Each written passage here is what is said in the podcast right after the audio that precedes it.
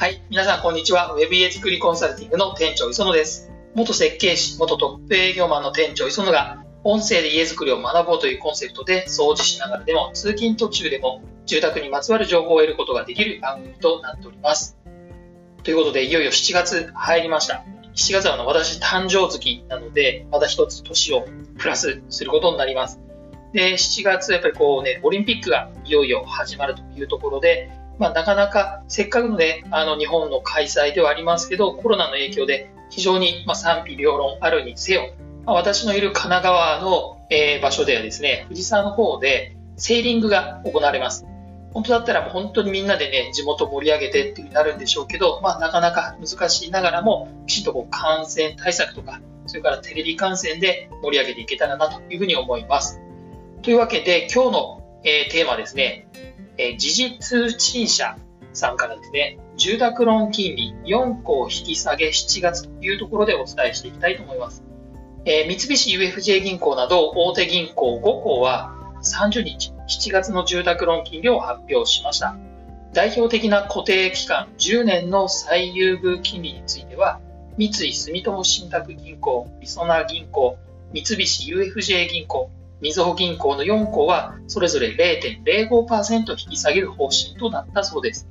三井住友銀行は据え置くというところです。この固定期間10年というのは一般的に10年間、最初にこう契約した時の金利が10年間は変わらないという形の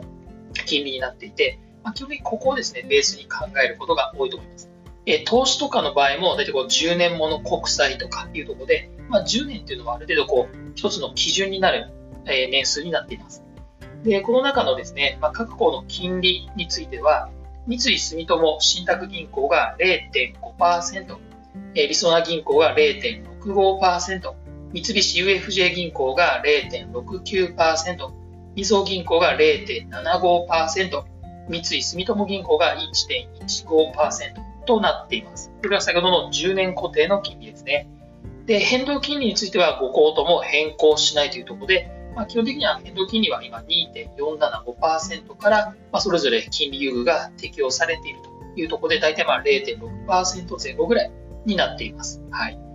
で、まあ、このですね、金利については、やっぱり今年の年始からまあ春ぐらいにかけて少し金利が上がってましたけど、またまあ落ち着いて下がってきてます。っていうのも、これですね、毎年大体このぐらいなんです。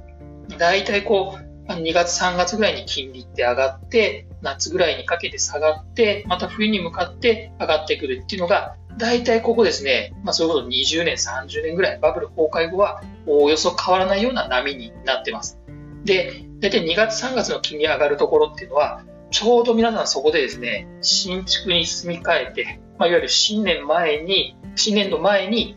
あそこの新居に引っ越すというところで、ちょうどその金利が高いところに当たる方が多い私はそれが、まあ、理由なのかなと思うんですけど、まあ、そんなこともあってですね、まあ、あのこのぐらいの夏ぐらいに引き渡しを受ける新築に引っ越すって方は、比較的金利を抑えてお住まいになることができるっていうところは実はあります。はい。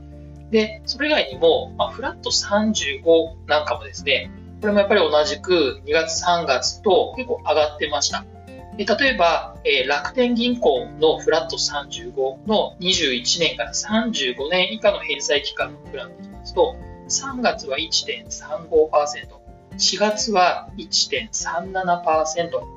で、5月は 1. 同じく36ですね。で、6月が1.35%とちょっとずつ下がって、この7月は1.33%ほどになっているように伺えます。はい。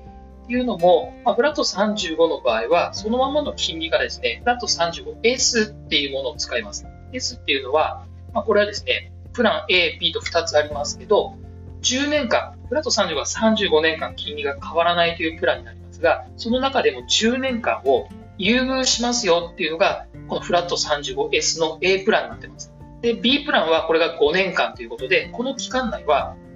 店頭金利から0.25%引いてくれるので、まあ、やっぱりせっかくやるならフラット 35S がいいと思います。基本的には、えー、省エネ住宅のきちんと定義をクリアしているものであれば、この S を受けれるので、まあ、簡単にできます。逆に言うと、S が使えないような住宅は、まあ、中古とかは別ですけどね、中古とかは別ですが、新築であれば、それは絶対やめた方がいいと思います。はい。なので、まあ、結構比較的ですね、金利がだいぶ落ち着いてくるところになってますので、今のところですね、まあ、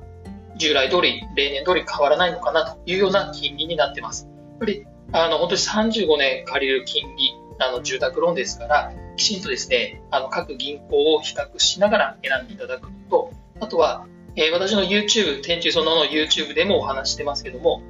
もう金利だけで金融機関を選ぶのはまたちょっと失敗することになりかねません。というのも、えー、金融機関によってですね、事務手数料っていう、まあ、諸経費だったり、それから保証料のこうプランのですね、中身が違ったりとか、いろんな部分の諸経費がですね、あの変わるケースが多くありますので、きちんとそこまで確認した上で、えー、住宅ローンを借りていただきたいなというふうに思います。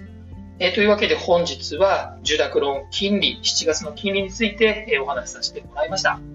えこちらのポッドキャストは毎週火曜と金曜日の18時に配信しています。店長磯野の WebA 作りコンサルティングは音声だけでなく YouTube でも毎週水曜と土曜日19時に配信していますのでそちらも合わせてご覧ください。チャンネル登録も忘れずにお願いいたします。それではまた次回もお楽しみに。